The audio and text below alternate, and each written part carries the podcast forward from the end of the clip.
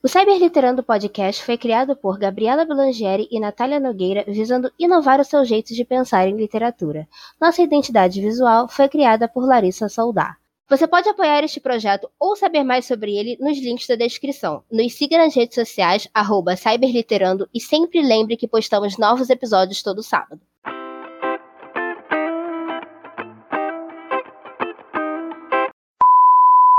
Oi, galera. Está começando o Cyber Literano e eu sou a Natália Nogueira.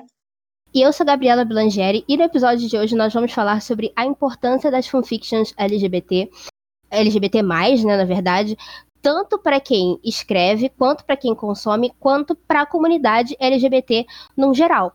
E antes de a gente começar, eu gostaria só de dar um dado interessante que ajuda a gente a entender por que, que as fanfictions LGBT são um fenômeno tão grande, digo, tanto nos sites que eles são postados, enfim, pela internet afora, que foi uma pesquisa que a gente fez hoje, no dia 01 do 9, digo, no dia 1 de setembro de 2020, que é quando esse episódio está sendo gravado, que indicava que as fanfics que têm a tag LGBT+, no Wattpad, para quem não sabe, o, a gente usou o Wattpad nessa pesquisa porque o Wattpad ele é o parâmetro principal que a gente tem. Afinal de contas, ele é o site mais acessado de fanfictions hoje em dia, e não há dúvidas quanto a isso, tá? Então, de fanfictions LGBT+, no caso com a tag LGBT+, no Wattpad, nós temos 36 mil 1.3 histórias postadas lá com essa tag. Não necessariamente todas essas são fanfics, mas quem acessa o Wattpad, quem consome o Wattpad,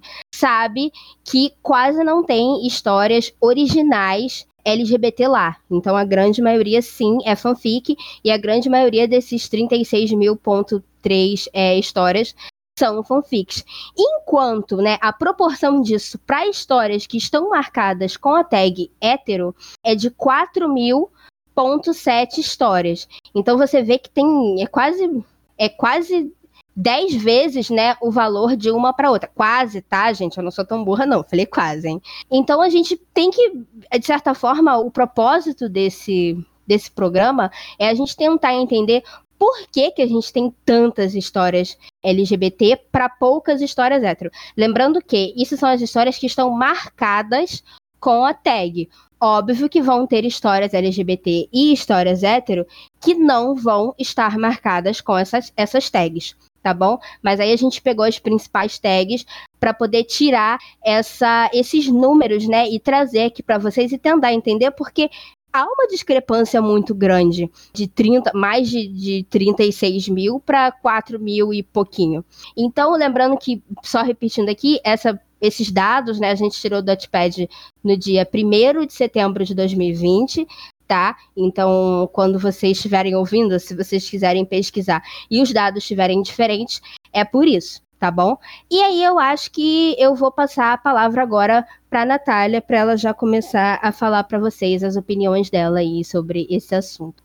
Eu acho que a gente não pode falar nesse assunto sem deixar de citar, obviamente, a deficiência da literatura LGBT no mercado editorial, né?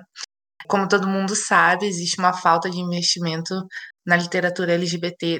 Não só, eu acredito, aliás, vou citar, né, nacionalmente falando, existe uma, uma falta bem grande de investimento nessa área aqui no Brasil.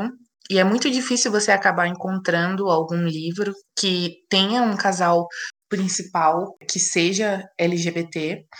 E quando a gente acha, geralmente vem de editoras pequenas e, e que acabam não tendo tanto aquela divulgação, aquela propagação em, em grande quantidade, então acaba sendo difícil de rolar aquele acesso também.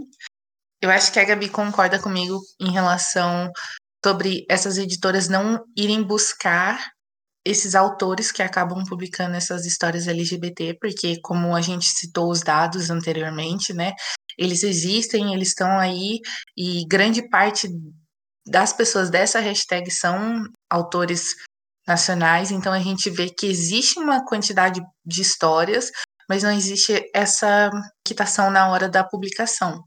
Porque eles acreditam, provavelmente, que isso não vai chegar até o mercado, não vai. o público não vai se interessar e tudo mais.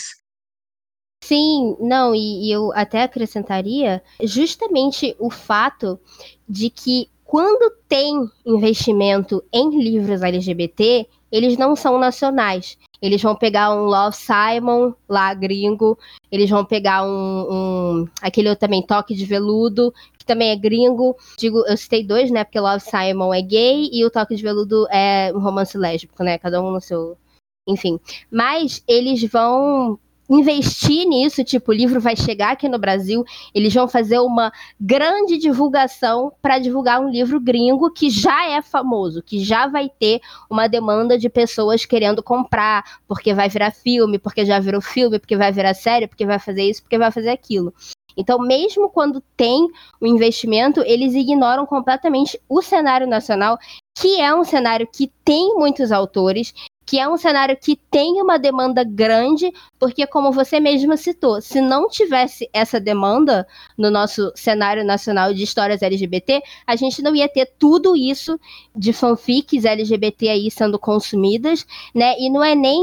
E para ser ainda mais além disso, não é nem o número de histórias, é a quantidade de visualizações, que se vocês forem olhar, tem história com mais de um milhão, com mais de cinco, de 10 milhões de visualizações, de leitores, de pessoas que, que consomem, que amam essas histórias, que provavelmente seriam pessoas que também, é, não, não vou dizer todas, mas assim, uma boa parte dessas pessoas iria comprar um livro LGBT, digo, na livraria, sabe?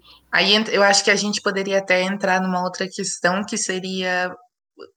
Porque se a gente está falando de fanfic, nesse caso a gente abrangiu para para histórias no geral, né? Porque a gente utilizou a hashtag, que não necessariamente inclui somente fanfictions, como existe o consumo dessas histórias na internet e como isso não pode ser consumido fora da internet.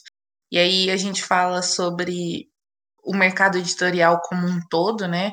No sentido de existem diversas editoras fechando, diversas livrarias fechando, e talvez assim, não estou falando, isso aqui é obviamente a minha opinião perante a isso, mas é, será que o fato da, dessas vendas não estarem ocorrendo, além de, obviamente, o absurdo que é o valor, que são os valores dos livros, também não entraria aí a falta de obras que as pessoas possam vir a se identificar? Sim, eu, eu concordo com você nesse. Eu concordo com você, porque, obviamente, a gente sabe que muito disso vem do. Ah, porque estão consumindo Kindle, porque estão consumindo é, leitura online, né, no geral, assim, é mais fácil, é mais prático, eu, eu concordo que é mais prático, enfim, que realmente isso tá... Mais barato. Isso, é mais barato também, e realmente isso tá é, prejudicando o mercado editorial, digo, para livros físicos, mas, ao mesmo tempo, eu acho que eles não procuram conquistar novos públicos, eles não procuram, e no caso, esses novos públicos poderiam ser essas pessoas LGBT que estão aí consumindo fanfics, que estão consumindo obras originais que as autoras publicam, por exemplo, independentemente, online, né? Porque é a forma mais fácil de publicação que se tem e mais barata, né? Às vezes até gratuita. Por que, que, que eles não tentam ir atrás desse público, ir atrás dessas autoras, ir atrás desses leitores? Porque eu tenho certeza que ia dar um, um up assim, pelo menos nas, em questão de venda. Não sei se ia salvar, sei lá, as, as editoras, as livrarias da falência, mas eu acho que com certeza eles iam pelo menos conquistar o novo público, ia ter um frescor, sabe? Eu acho que o mercado editorial ia dar uma respirada se eles fizessem isso, né? Mas tem um motivo que eles não fazem, a gente sabe qual é. Eu não vou, não preciso citar, né, Natália? Não estressadas nesse momento. Tem que ser um, né, paz e amor é para ser uma coisa positiva hoje. e uma coisa que eu acho também muito válido a gente falar sobre, sobre esse tópico, né?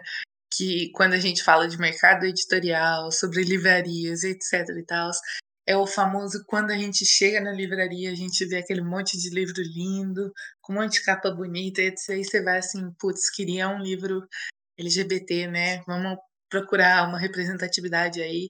Aí você chega e você não acha em lugar nenhum. E quando você vai para a prateleira, onde dizem que existe livros LGBT, você chega lá e você ou você vê só um, uns livros assim que são muito antigos e muito antigos que eu falo assim, você só, você só acha, você acha eles em todas as livrarias, você nunca acha uma obra nova nessa nesse gênero textual e você também, aliás, você nunca vai achar nada novo, muito difícil e quando você você acha tá algo bem escondido e bem assim num lugar onde você que é quase como se você tivesse indo cometer um crime assim sabe, bem escondido na, na livraria. Assim, meu Deus, eu estou fazendo algo indecente. E, não, galera, que socorre, você chega até assim pro vendedor. Oi, você, você vende, você vende livro LGBT? É uma coisa assim, quase como uma troca de, de segredo. Algo que deveria ser comum, né? Porque, obviamente, é comum. Sim, e, e, o que é mais engraçado é que essa questão que você falou dos, dos mesmos livros, e não é tipo, sei lá, ah, tem cinco, os cinco, mesmos 50 livros, são tipo três livros, sabe, que tem lá.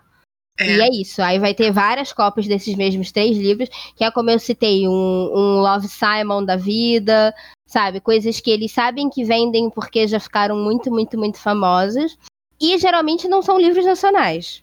Eu nunca vi na minha vida, Sim. um livro nacional LGBT exposto de forma adequada na livraria. Enfim, nunca vi. Acho que. Espero ver, mas eu nunca vi. Se eu, eu já vi, já vi, já vi livro de autor abertamente LGBT na livraria, sim. Esse autor produzindo conteúdo LGBT pode ter produzido, mas não estava lá. Sim, acontece muito isso também. Eles pegam os autores LGBT e eles falam assim: ah, a gente vai te publicar, mas tem que ser hétero. Tipo, vai. Deixa eu quieto, porque eu, eu fico muito irritada falando disso. Eu vou ficar em silêncio, porque daqui a pouco vai sair até um palavrão aqui, porque. Nossa senhora, gente. Nossa senhora, não custa nada. E até, eu acho até uma burrice. Porque, por exemplo, se você pega essas fanfics aí que tem 10 milhões de visualizações paga a autora, né? Calma, tem a parte que a gente paga. A gente paga o autor adequadamente pelos direitos da história para poder publicar a história. Quanto de lucro que você não vai ter? Porque se a história tem 10 milhões de visualizações, imagina quantas pessoas não vão comprar essa história e o quanto você pode investir para que mais pessoas conheçam essa história, para que um público de fora, por exemplo, da cyberliteratura, um público de fora desse pessoal que consome, que obviamente vai comprar o livro da história, não vai consumir isso, sabe? Então eu acho uma, uma burrice, uma ignorância, e eles estão falindo porque eles são burros, assim, não, assim, no geral, né, a gente sabe que tem a questão do Kindle e tal, mas eu acho que eles poderiam trazer esse poderiam trazer é, novos públicos, mas eles não fazem por que não? Vão botar gay, que absurdo, gays. Nossa, que errado. Gays. E eu acho que existe um excelente, assim, né, exemplo, que foi a Bienal do ano passado, quando o prefeito do Rio de Janeiro, né, um cara que a Gabi ama, o Crivella. Eu odeio esse homem. Crivella, se você tá ouvindo isso, vai se fuder. Vai, amiga, pode continuar. é, e ele pediu a retirada dos livros LGBT então, né, o youtuber Felipe Neto acabou comprando todos os livros LGBT da Bienal e acabou distribuindo. E assim, tudo bem, né? Quem não gosta de um livro de graça, uhul, mas é aquela coisa assim, tinha um público que mesmo se ele não tivesse lá, eu acho que ia um público em grande número consumir esse tipo de consumir que eu falo no sentido de comprar essas obras. Então eu falo assim, a gente a gente, eu me refiro assim, né? O mercado editorial no geral, eles, eles têm as pessoas para consumir, então por que não? Sabe? É, é o meu questionamento nesse, nesse podcast de hoje. Por que não é, permitir a, a literatura LGBT? Porque gay não pode, amiga. Tô brincando. É, mas é, é basicamente isso. Tipo, colocando tudo o que a gente falou aqui por exemplo, todos os argumentos que a gente mostrou, realmente fica a pergunta, por que não? Qual é o único motivo pelo qual um país que se diz cristão, evangélico, enfim, que segue gays errado e vão pro inferno, não investiria, sabe? É o único uhum. motivo que eu vejo, assim. Porque história hétero tem. Por exemplo, um mercado que eu acho super bizarro, assim, eu não vou, não vou nem mudar de assunto, só vou citar, por exemplo, é o mercado lá das histórias eróticas e tal. Gente, fica à vontade de escrever história erótica, todo mundo vai.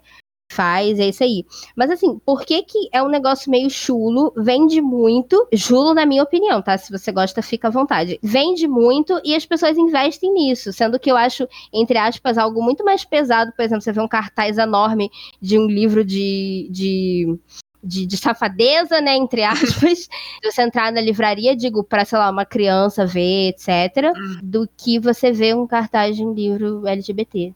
Sim. Por exemplo, a gente pode pegar até o Com Amor Simon, né, que você citou, uhum. e que eu, eu li, né, e assim, a Becky Abertali, que é a, a, autora do livro, ela tem uma sensibilidade para escrever, ela, ela, é psicóloga e tudo.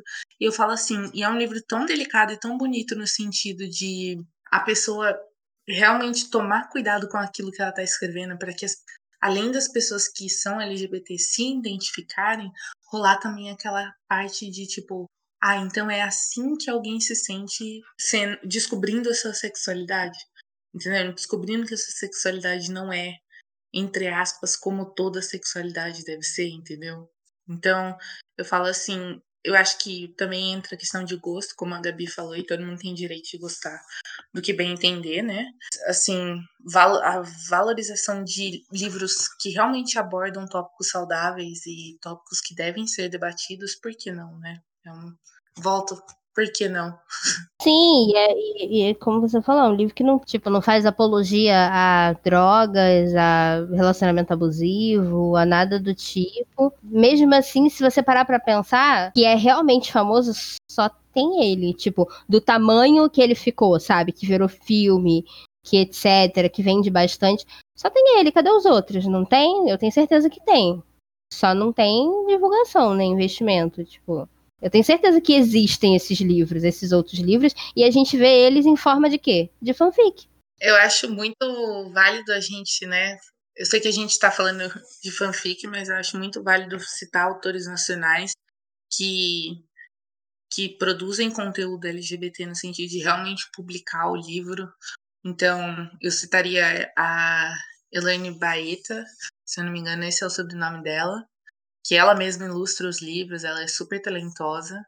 É, o Vitor Martins, também tem a Cíntia, eu acho que é Cíntia Zagato, se eu não me engano, se eu não me engano. Enfim, assim, tem muitos autores com conteúdo que eles deveriam estar nas, nas livrarias, eles deveriam estar, assim, em muitos lugares. Mas não estamos aqui para falar sobre livros nacionais, um tópico que a gente pode falar num próximo podcast, né, Gabi? Sim, temos, temos muitos temas aí para próximos podcasts, tá? Inclusive, fiquem ligados, porque a gente vai. Todos esses temas em potencial que a gente fala assim, ah, não vamos falar porque é tema para outro podcast. Realmente vai acontecer os podcasts, tá, gente?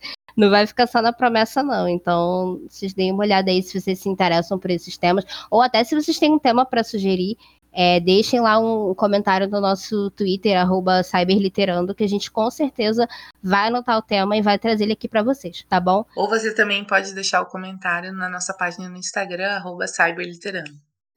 Então, gente, eu acho que a outra parte muito importante do porquê essas histórias são tão consumidas, porque tem um apelo, tem uma demanda tão grande na internet, é a questão da representatividade mesmo, porque a gente estava basicamente falando isso, que você não encontra essa representatividade em livraria, você não encontra essa representatividade nessas histórias físicas publicadas, você não encontra essa representatividade, por exemplo, ligando a televisão assim com facilidade, você não vai achar de cara assim romances LGBT como você acha romances hétero. Então acaba que o, o lugar assim seguro, o lugar comum que você pode buscar essa representatividade é nas fanfics. Primeiro porque é algo 100% gratuito, tanto as plataformas que a gente tem, o Wattpad, o Naya, Naya ou Nia, fica aí, o, deixa seu comentário, gente, não faço ideia. Tem o Naya ou Nia, a gente tem o Spirit, né, o Social Spirit. Óbvio que desses o Wattpad é o mais famoso hoje, ele é o mais acessado por causa da facilidade do aplicativo. Então o pessoal usa muito o Wattpad, o pessoal consome muito o Wattpad. E lá, né, as fanfics LGBT, elas são bem bem tem, tem um apelo muito grande, elas sempre tem muitas visualizações, tem muitos comentários, tem muita gente procurando mais fanfics. Então, tem até alguns livros, né, entre aspas, que o pessoal cria como se fosse uma fanfic, mas na verdade é para falar das fanfics favoritas delas, sabe? E aí você vai ver o negócio tem, sei lá, 500 mil visualizações, porque essas 500 mil visualizações eram pessoas procurando novos livros, novas histórias para ler. Então, existe esse apelo por quê? Porque é onde a gente encontra essa representatividade, é onde se encontra, a gente encontra essas histórias que as pessoas gostam. Gabi, e vale também a pena falar que muitas pessoas acabam buscando as fanfictions porque através delas elas finalmente encontram histórias que não possuem estereótipos que muitas vezes são mostrados em filmes, em séries, em novelas etc e tal, porque ou por exemplo, quando uma mulher é, que tá, entre aspas, descobrindo lésbica, ela já era casada, já tinha um filho, e aí só então ela acaba, é, entre aspas, mudando de ideia e indo namorar essa pessoa, ou então essa outra mulher, no caso, ou então é, nunca é o caso de eles terminarem juntos, terem um final feliz, é, é, sempre uma coisa assim, eles ou eles morrem, ou eles não terminam juntos, ou eles é, um acaba encontrando milagrosamente uma cura gay e se transformando hétero. Nas fanfics eu acho que as pessoas acabam encontrando esse final feliz, essa representatividade que elas realmente buscam. Exato. É, e tem também, por exemplo, a questão de que a gente tem vários filmes idiotas de colegial hétero, sabe? Que é o mesmo filme e não tem um filme de colegial bonitinho pra gays ou pra lésbicas, né? Não tem. É, quando tem, é tipo aquele. Qual foi aquele último que saiu? O nome?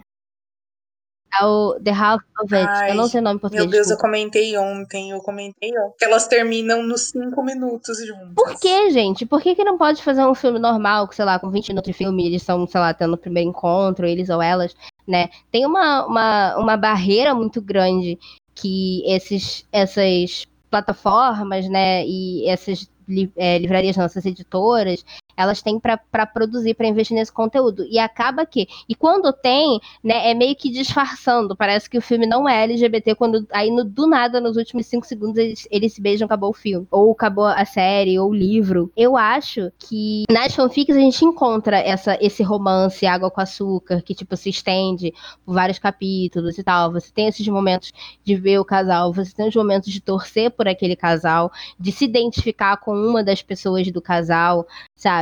Ou de identificar o seu relacionamento, ou de, de se identificar com as dúvidas é, daquele personagem com relação de ah, você está se descobrindo, você não sabe exatamente se é isso que você é, você não entende, você não tem onde buscar essa informação. E as fanfics, elas acabam sendo um refúgio para essas pessoas, acaba sendo é, um lugar para onde as pessoas elas se encontram, onde elas é, encontram quem elas são no sentido de serem pessoas LGBT. Então, assim, é muito mais importante do que só, ah, não tem um livro LGBT na livraria. Óbvio que isso é muito importante, isso diz muito sobre o país, a sociedade que a gente vive, mas não é só isso. É também sobre o sentimento das pessoas de não terem essas histórias, sobre e, e sobre o que elas sentem quando elas encontram essas histórias.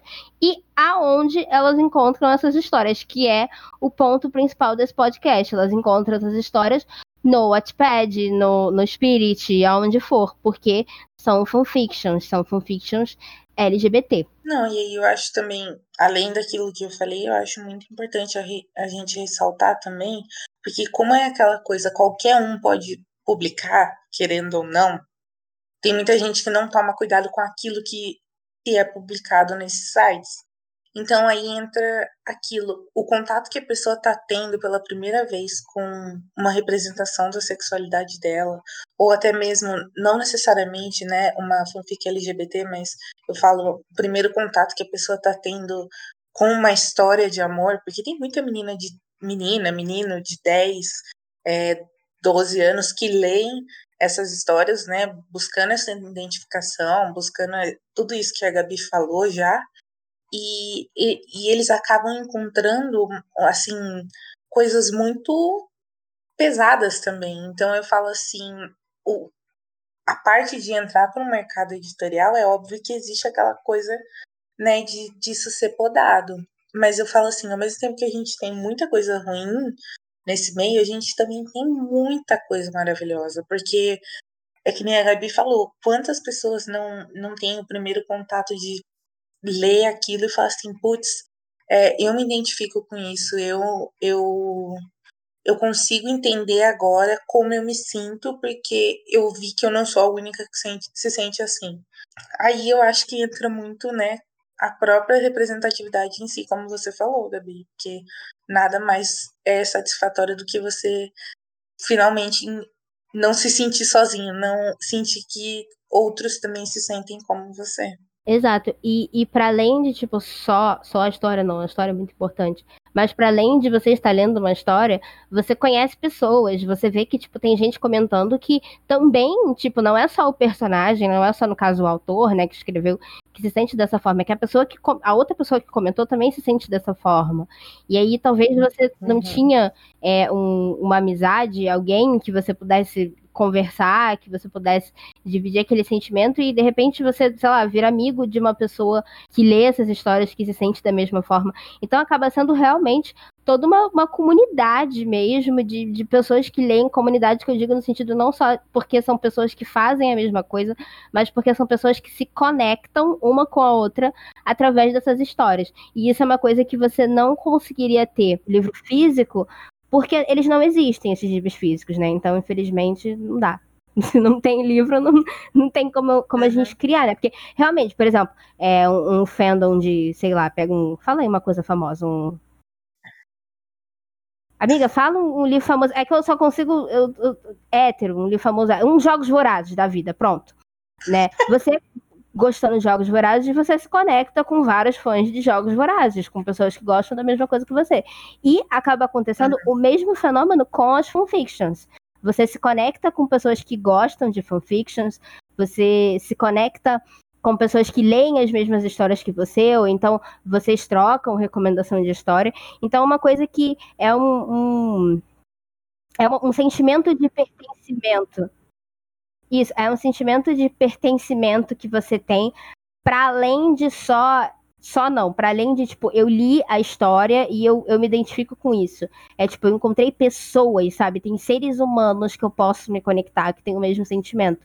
E eu acho que isso também é muito importante para fazer as pessoas irem atrás dessas histórias, para fazer as pessoas buscarem isso. E eu acho assim uma coisa muito válida da gente também falar nesse tópico, né, de encontrar pessoas e, e tudo mais, eu acho que também existe o fato de não encontrar pessoas, porque quando você entra numa livraria, ainda mais se você é menor de idade, não possui emprego, e é óbvio que o dinheiro que você vai utilizar para comprar o livro vai sair do bolso dos seus pais, barra responsáveis, né?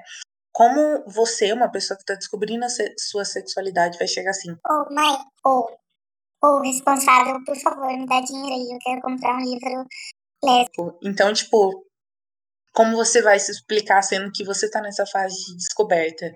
Então, aí eu também acho que entra muito a história da fanfic, porque tem muita gente que tá.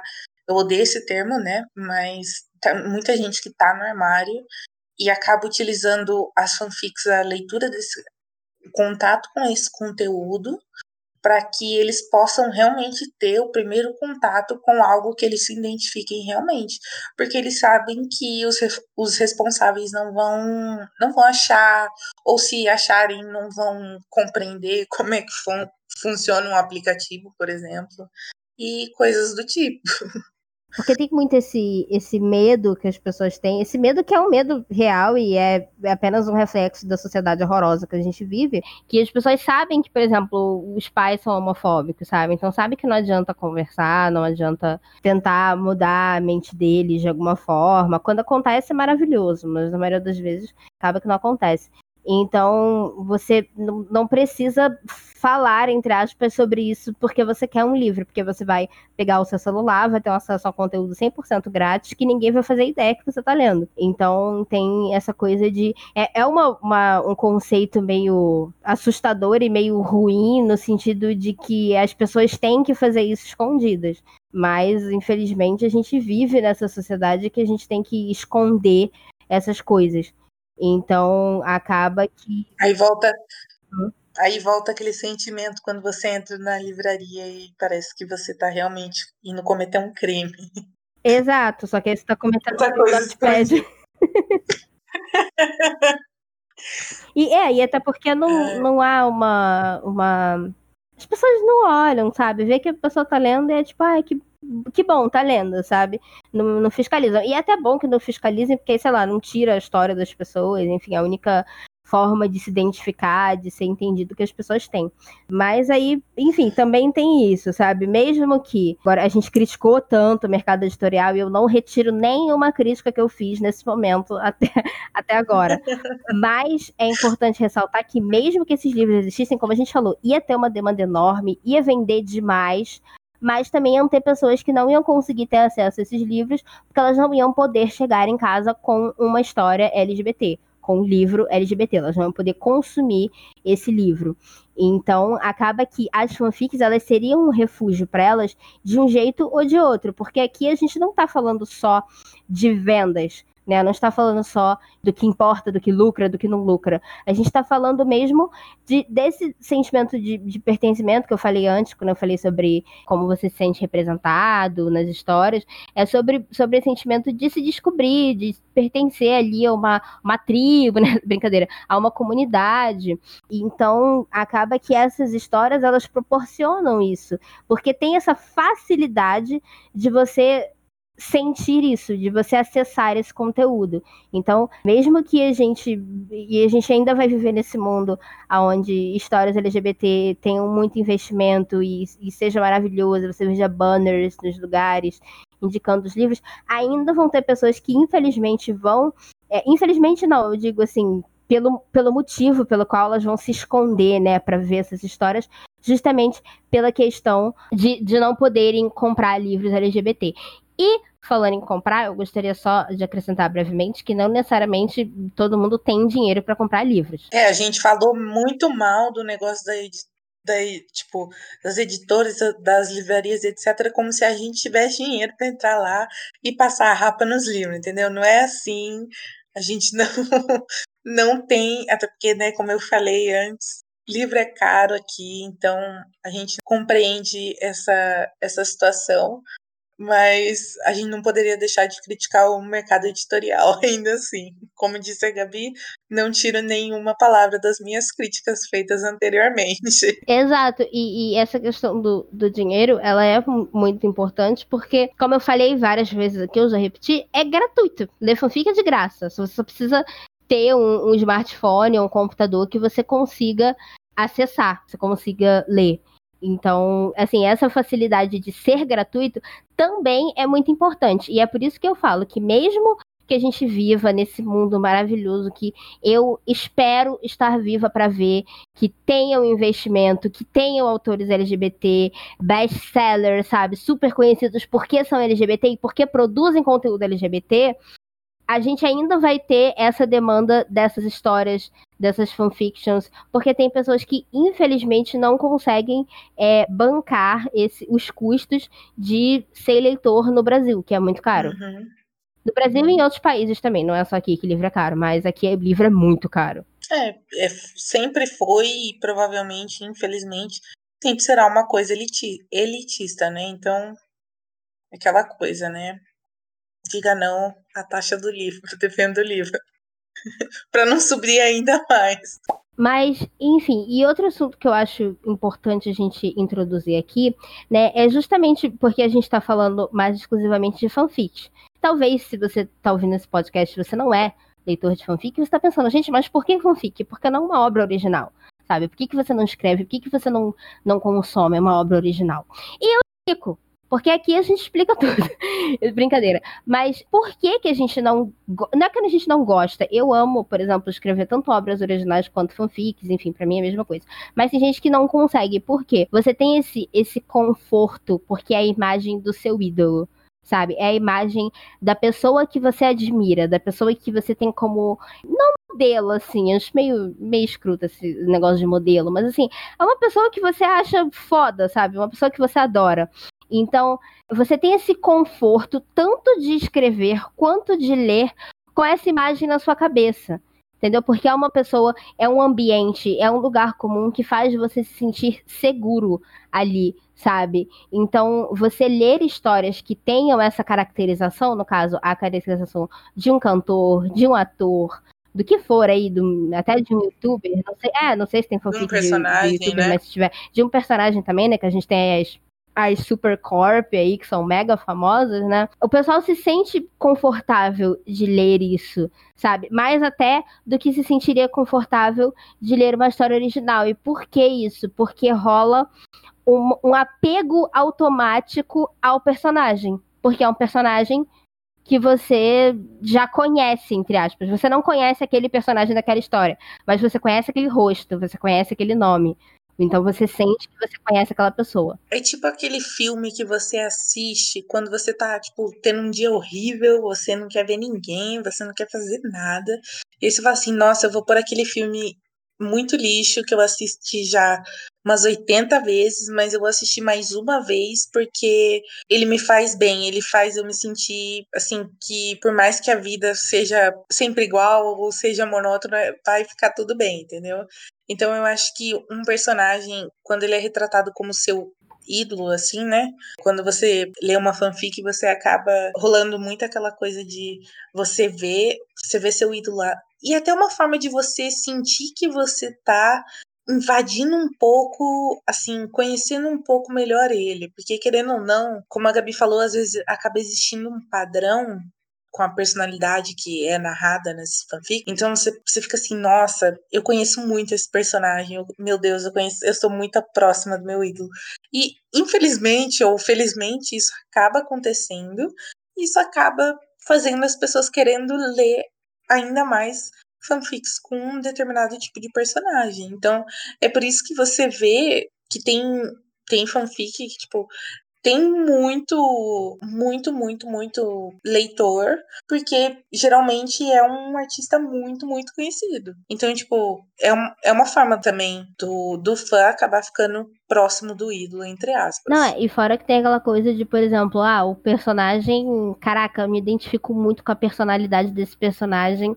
Ele age exatamente como eu agiria. E, de bônus, ele tem a cara do meu ídolo, sabe? Isso é, isso é, sentimento é muito Sim. bom. É, e também para quem escreve, sabe? Porque você, apesar de haver, né, ou pelo menos de precisar haver, mesmo assim, o desenvolvimento do personagem, o conhecimento daquele personagem, como se fosse uma história original, tipo, normalmente, você, na sua cabeça, é, você já conhece aquela pessoa de certa forma, então é mais fácil, tanto de, de escrever quanto de ler. E eu acho importante a gente, a gente ressaltar isso, porque muita gente acha que fanfic é ruim e que, sabe, só porque você pega essa imagem de pessoas que já existem, ou porque você, enfim, porque é postado na internet e tal. Mas assim, se você acha isso, não vou nem falar para onde você deve ir. Por quê? Porque são histórias que têm. Eu falo, vai pro Wattpad. Procura aí um artista que você gosta, joga o nome dele no search e leia uma fanfic. Porque, tipo, tem autoras que levam. Autoras, me incluo nisso, incluo a Gabi nisso, que tiram semanas para planejar uma história, semanas para fazer pesquisas que vão dentro dessas histórias ex existe realmente um cuidado, pelo menos, né? Existe coisas de qualidade dentro desse universo das fanfics. Então, tipo, você não, não, não tem como você falar que, tipo, é ruim, sem nunca ter lido, entendeu? E falar que, tipo. Então, né, aquela coisa, né? Vai, leia antes de, de criticar, mas leia algumas, tá? Porque realmente, né, algumas não dá nem para defender. É, assim como tem também muito livro ruim. Que não dá nem para defender. Que tá publicado tá na livraria, que é famoso, que vira filme, que é horrível, é uma aberração. Você olha e fala, meu Deus do céu, o que, que é isso? Né? Então, acho que maçãs podres tem em todas as seis. Sim, com certeza. Caraca, que frase. Nossa, horrível. É, tem em todos os lugares você vai encontrar esses filmes ruins, séries ruins. Uhum. Então, em, em fanfics, em livros, não muda, entendeu? O que muda é que há um preconceito da sociedade com quem escreve, com quem consome fanfic, porque eles acham que as pessoas fazem tudo de qualquer forma. Mas nada a ver, pelo menos a grande maioria das autoras que eu conheço, elas se dedicam muito para as histórias delas, é, além de, de nós duas, né, que a gente já falou, mas enfim, outras, tanto que as histórias viram livros aí, que elas escrevem também tanto livros quanto originais. O processo criativo é o mesmo, a, a, os desafios que você tem de escrever uma história quando você leva a sério é o mesmo, sabe? Então, o preconceito mesmo, ele vem dessa ideia pronta que a gente tem que é tudo ruim. Mas aí, por exemplo, tem livros que são ruins e aí não necessariamente todo mundo acha que todo livro é ruim. Então, não deixa de ser um preconceito que a gente tem. E eu não tô falando só de fanfics LGBT, tô falando de fanfics agora no geral. Muitas pessoas acham que fanfics no geral são ruins, principalmente no meio acadêmico, mas isso aí é assunto para outro podcast. Uma coisa que a gente também pode falar, é que você acabou citando, né? E eu acho que muitas autoras de fanfics LGBT acabam encontrando nas fanfics uma forma de, como eu posso falar, uma forma de realmente colocar para fora aquilo que tá guardado com elas há tanto tempo, sabe? No sentido de realmente lidar e falar e expor a própria sexualidade através daquilo que ela tá escrevendo porque aí também entra a parte do conforto que ela sente com as pessoas que acabam se identificando e instigando essa escrita, né? Porque como você falou, é uma comunidade dentro de uma comunidade o livro não permite isso, que seriam as pessoas comentando, as pessoas interagindo, no sentido de contar a própria vivência, a própria história, partilhar as próprias inseguranças ou aquilo que deu certo, aquilo que não deu. Então eu falo assim, a fanfic ela, ela abre portas no sentido assim muito abrangente, tanto para para autores quanto para leitores. Acho muito massa, galera. Sim, com certeza. E tem também a parte de que, é, dependendo do seu do seu fandom, né? E se você não sabe o que é fandom, é basicamente a comunidade de fãs de um artista X, né? A gente chama de fandom. Se você conhece o seu fandom, você sabe ali se ele é um fandom fanfiqueiro ou não, e todos eles são, tá? Spoiler. O que acontece?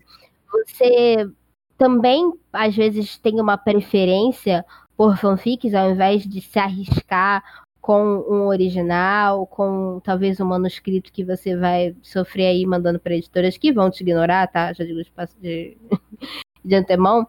É, o que, que acontece? Você sabe que você vai ter pessoas que vão ler aquilo, sabe? Você sabe que você vai ter pessoas que vão consumir, porque você conhece, tipo, o seu fandom, você conhece o seu padrão de história. Então você às vezes também vai preferir postar fanfics, justamente porque dá um trabalho absurdo escrever histórias, tá? Não é só, ah, sentei e escrevi, que ótimo, sabe? Dá muito trabalho escrever, tem muito planejamento e não necessariamente, às vezes, como eu falei, postando um original que, por exemplo, pelo menos no Notepad, os originais LGBT, eles não são, não tem o mesmo apelo, não tem o mesmo, é a mesma demanda que fanfics, para você ser ignorado sabe? Tanto por, sei lá, editoras que você tem que mandar, quanto se você tentar, sei lá, é, investir aí um dinheiro para publicar, enfim, coisas desse tipo. Então, na fanfic você sabe que tem gente que tá ali para ler esse assunto, sabe? Que tá ali para ler porque é do, sei lá, do BTS, do, do Blackpink, do Fifth Harmony, do One Direction,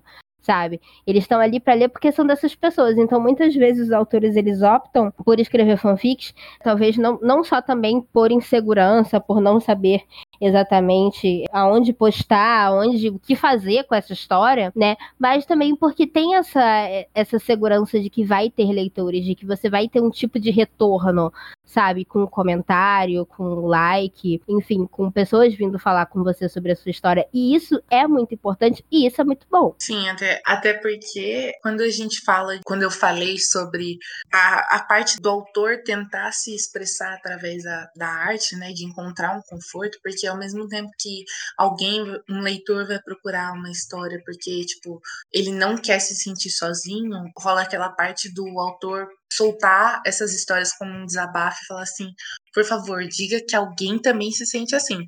Então, quando você publica isso como um, um original, como a Gabi falou, nem sempre você tem esse feedback, nem sempre você. Porque, honestamente, tipo, num site, por exemplo, como o Wattpad, é muito difícil de fazer um original rolar, um original, fazer eles, sabe, ficar entre os mais lidos e coisa do tipo. Então, através da fanfic, eu acho que rola esse, esse conforto mesmo, né? Esse acolhimento. Sim, com certeza. E assim, os originais, pelo menos os que aparecem para mim no Wattpad, óbvio que o Wattpad ele filtra, né, as coisas que vão aparecer para você de acordo com o que você consome, mas quando aparece algum original hétero, sei lá, para mim, que a original LGBT nunca apareceu para mim, tipo, nos mais lidos e tal. Mas quando aparece. O meu aparece sim. Aparece? Parece. Adoro. Pra mim não aparece, não sei. Acho que o Wattpad acha que tá com a ideia errada de mim. Mas, geralmente é alguma história que puxa mais pro erótico e tal. E agora tem lá as, as histórias que você, entre aspas, paga pra ler, né? Aí tem os originais lá que a maioria dos, dos mais lidos geralmente é o que eu falei lá da literatura erótica, que é um mercado que tá crescendo muito, que tá, tipo, sendo muito consumido, né? Acaba que essas histórias já que são mais, digamos assim, sensíveis, que tem um apelo que não é um apelo sexual, elas acabam sendo um pouco ignoradas, sabe? Então, pelo menos como fanfics, ainda assim, as fanfics, pelo menos assim, que eu tenho mais contato, uma parte delas, não tô falando que são todas, mas nem, nem metade, mas assim, uma parte delas, elas têm um apelo muito grande porque é mais puxado pra literatura erótica, mas assim, acaba que você sabe que vai ter gente que tá buscando aquele conteúdo sensível, aquele conteúdo mais simples, aquele conteúdo mais talvez uma história aí de histórias que fazem muito sucesso, que eu acho que sempre vão fazer sucesso, são as histórias de colegial, por exemplo, né? Aquela coisa que a gente não encontra na Netflix, por exemplo, um filme LGBT colegial que elas não fiquem juntas nos últimos cinco segundos, sabe? Que seja um filme que tenha esse desenvolvimento. Já, por exemplo, nas, nas fanfics, não, a gente pode encontrar essa, essa história colegial que você quer ler, essa história de. até de outros gêneros, né? Porque também aí, ah, tem história LGBT, sim. Aí só tem um gênero, tipo romance, sabe? Não tem um terror, um mistério, um suspense. E nas fanfics você tem toda essa variedade, sabe? Você pode escolher o que você quiser ler, você vai encontrar. E tem, tipo, tem apelo, tem demanda. tipo, tem é, histórias de, de terror, de suspense, de, de, sei lá, um que não seja tão drama, tão romance, sabe? Tem, você encontra, você encontra esses outros gêneros, sabe? Então é uma coisa que realmente falta, sabe? É, eu Gente, eu, eu amo, por exemplo, livros de terror. Eu sou apaixonada por livros de terror. Mas assim, eu nunca vi um livro de terror muito famoso que os personagens principais sejam LGBT. Sabe? Tem, tem assim, ai, tem o fulaninho de tal, o coadjuvante do coadjuvante do coadjuvante é gay, é trans, sei lá. Mas o principal, ser LGBT, estar ali, tipo, para protagonizar aquela história, para lidar com o público, por exemplo, não tem, sabe? E outra coisa também que eu acho que leva os autores a mudando de assunto só um pouquinho, é, a escreverem, é, é isso que eu tô falando, entendeu? Justamente a, a falta de histórias. Tipo assim, não tem uma história, então eu vou escrever. Eu sou muito assim. Eu olho e falo assim, não tem, eu vou fazer. Problema de quem nunca fez, sabe? E eu acho que entra não só porque eu falei muito sobre né, a forma de exteriorizar os, os próprios sentimentos e as próprias angústias, mas também entra muito o testar a minha escrita no sentido de será que eu consigo escrever tal gênero? Será que eu não consigo? Será que combina com, comigo? Não combina? Então, tipo, é aquela coisa. É uma forma também de, como você falou, testar é, gêneros dentro de ambientações que me deixem confortável no sentido de fazer inserir essa representatividade, sabe? Então eu acho que isso é, é muito legal. Você testa aquilo, você vê aquilo que você quer ler, você escreve aquilo que você quer ler, mas ao mesmo tempo você testa os seus limites no sentido de desafio mesmo profissional, no sentido de ver se combina com a sua escrita ou não. Sim, sim, você vai obter isso é, como resposta do público. Você, na verdade, sim, né? A, a gente fala aqui, mas é, acaba sendo uma, uma maioria ali, metade das pessoas, porque muita gente tem histórias muito boas que são completamente ignoradas, né? Mas aí já é assunto, sei lá, para outro podcast quando a gente for falar sobre os defeitos e os problemas do Wattpad e dos leitores. Mas assim, existe, acontece e tipo não necessariamente porque a sua história não tem leitores ou porque a sua história, enfim, não tem muitos comentários e tal, que ela é ruim, tá? Não desista de escrever. Acontece que tem outros fatores que infelizmente acabam acarretando na, nessas histórias serem ignoradas, sabe? Não é só, não é só isso. As pessoas também, isso que você falou é muito, é muito certo, né? As pessoas usam para ver se é isso mesmo, se cabe, se, se vale, se, se dá certo, se as pessoas gostam, né? Sim. Então acaba sendo uma, uma ferramenta muito poderosa aí. É, porque a gente tem que levar em consideração que não é só uma forma de abraçar a comunidade LGBT como um todo, mas abraçar uma comunidade de artistas, porque hoje em dia fanfic é uma muito gigantesca no sentido assim da produção em si. Você pega, tem artistas que fazem a capa, que desenvolvem montagens de personagens, entendeu? Eles pegam, por exemplo, o seu ator, o seu ator não, o seu cantor favorito que nunca nem viu, sei lá, uma roupa de bombeiro, e aí você vai ver a cabeça da sua cantora favorita tá no corpo de um de uma mulher com uma, um corpo de. vestindo um uniforme de bombeiro. Aí você vai ver, tem uma pessoa que edita um vídeo maravilhosamente bem sabe narrar muito bem, dublar, né, no caso. Então, aí vai lá, monta um vídeo, faz trailer pra, pra história, faz como se a história fosse virar um filme, como se a história fosse virar uma série. Então, você abraça um universo de pessoas talentosas, você dá espaço para que essas pessoas tenham como mostrar aquilo que elas sabem fazer de melhor. Então, eu acho que é, tipo, é realmente uma coisa muito bonita de se ver. Sim, sim, é toda uma, é toda uma, uma indústria. Você tem todo tipo de, de conteúdo relacionado a fanfic que você possa imaginar.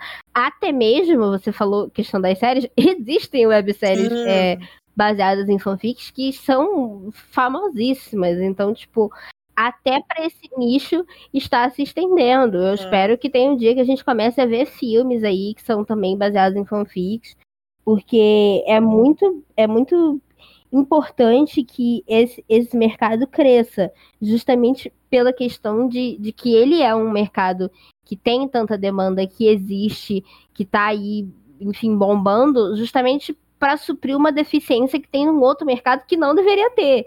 Então, assim, é, eu acho que está muito próximo da gente ter um momento que as fanfics vão realmente competir, sabe, com o mercado editorial no sentido de competir uhum. consumo mesmo, sabe? Até, até as hétero. Eu vejo vários trailers pra fanfic hétero, é, que tem várias, tem um monte de visualização, tem um monte de, de coisas, né? Dependendo do artista, né? Até porque, assim, que a gente tem que levar em consideração que se o artista é, ele tiver um fandom que a maioria das pessoas são LGBT, a maioria dos fanfics vão ser, é, ser LGBT, né? Se o artista tiver um fandom mais hétero, né?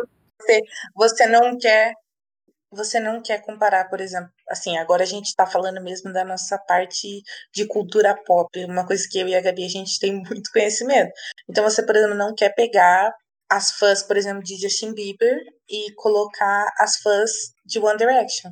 Para você ter noção, por mais que boa parte das fãs de One Direction sejam é, heterossexuais, elas consomem muita fanfic Larry, que para quem não sabe, né, Larry é a junção dos nomes de Harry, de Louis e Harry, que são o Louis Tomlinson e o Harry Styles. Fãs acreditam que eles estão juntos etc e tal.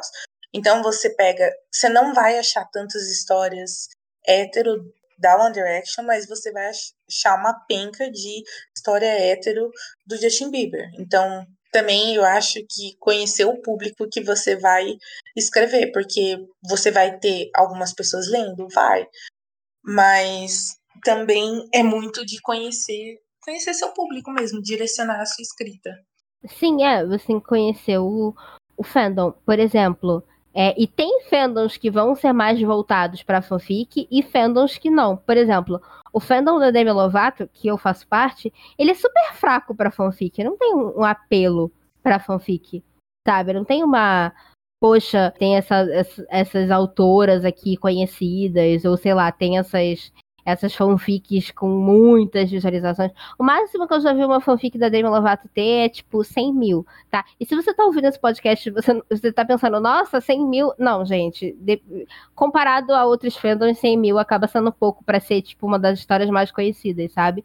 Então, e não tem. Porque depende do apelo de, de, de chips, né? De casais que tem, né? Chips são casais, tá, gente? Porque, por exemplo, o fandom da Demi Lovato, ele vai escrever histórias mais sobre a Demi Lovato em si, enquanto pessoa, do que ela em casais com outras pessoas. Até porque vai ter gente que vai querer botar ela com a Selena Gomez, vai ter gente que vai botar ela com Nick Jonas, com Justin Bieber, sabe? É uma coisa mais, assim, como eu falei, não tem um apelo tão grande. Agora, você pega o fandom de Fifth Harmony, é difícil você achar uma pessoa que não leia fanfic, porque a maioria das pessoas leem ou já leram, ou tipo assim, pelo menos, ah, eu não leio tanto, mas tem essa história aqui que eu adoro sabe? Então depende mesmo do fandom, você tem que conhecer o seu fandom e você tem que. Por exemplo, um fandom que eu acho que tem.